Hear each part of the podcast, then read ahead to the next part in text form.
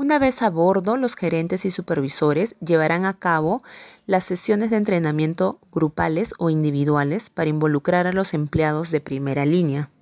Estas sesiones de coaching son cruciales para que los trabajadores avancen. Por eso que muchas organizaciones consideran el plan de coaching como una herramienta básica frente a cualquier cambio.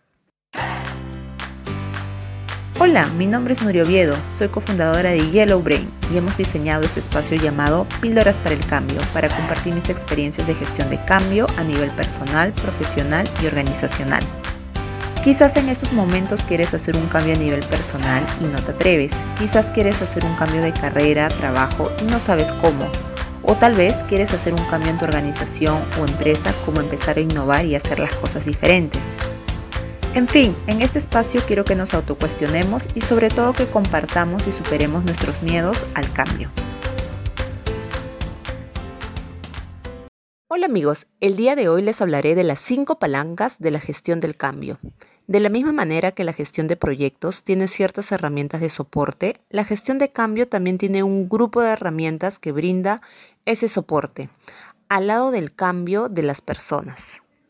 Algunas personas solo consideran que en este punto debe ir el plan de comunicación y de entrenamiento. Sin embargo, por experiencia, yo considero que las empresas deberían de brindar más herramientas de soportes a las personas en este proceso de cambio, como un plan de comunicación, un roadmap del sponsor, un plan de coaching, un plan de entrenamiento y un plan de manejo de resistencia.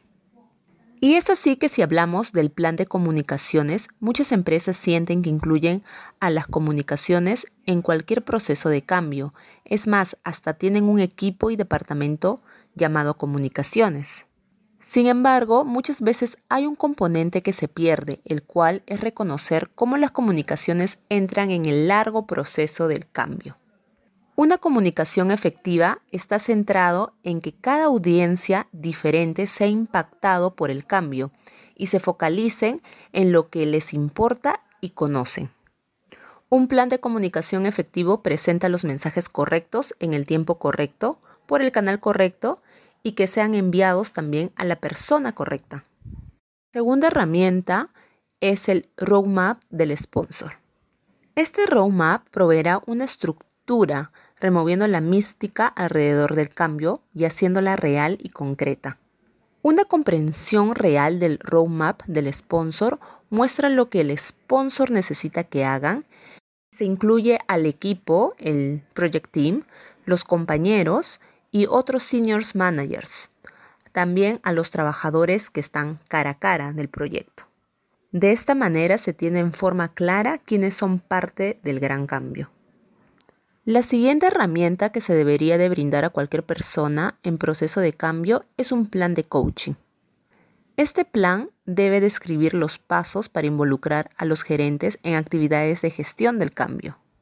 Primero, establece cómo el equipo del proyecto y los recursos de gestión del cambio generan compromiso y capacitarán y prepararán a los gerentes y supervisores relacionados con este rol del cambio. Una vez a bordo, los gerentes y supervisores llevarán a cabo las sesiones de entrenamiento grupales o individuales para involucrar a los empleados de primera línea. Estas sesiones de coaching son cruciales para que los trabajadores avancen. Por eso que muchas organizaciones consideran el plan de coaching como una herramienta básica frente a cualquier cambio. La última y quinta palanca es el plan de manejo de resistencia. Y para este punto es importante preguntarnos, ¿qué pasos puedo tomar para prevenir o mitigar la resistencia antes de que surja e impacte el proyecto y la organización? Esa es la gran pregunta.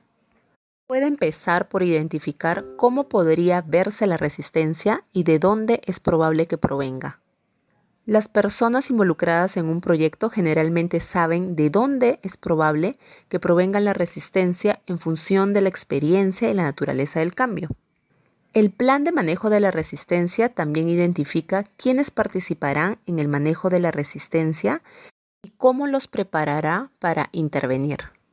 Finalmente, hay un componente de gestión de la resistencia reactiva en un plan completo de gestión de cambio.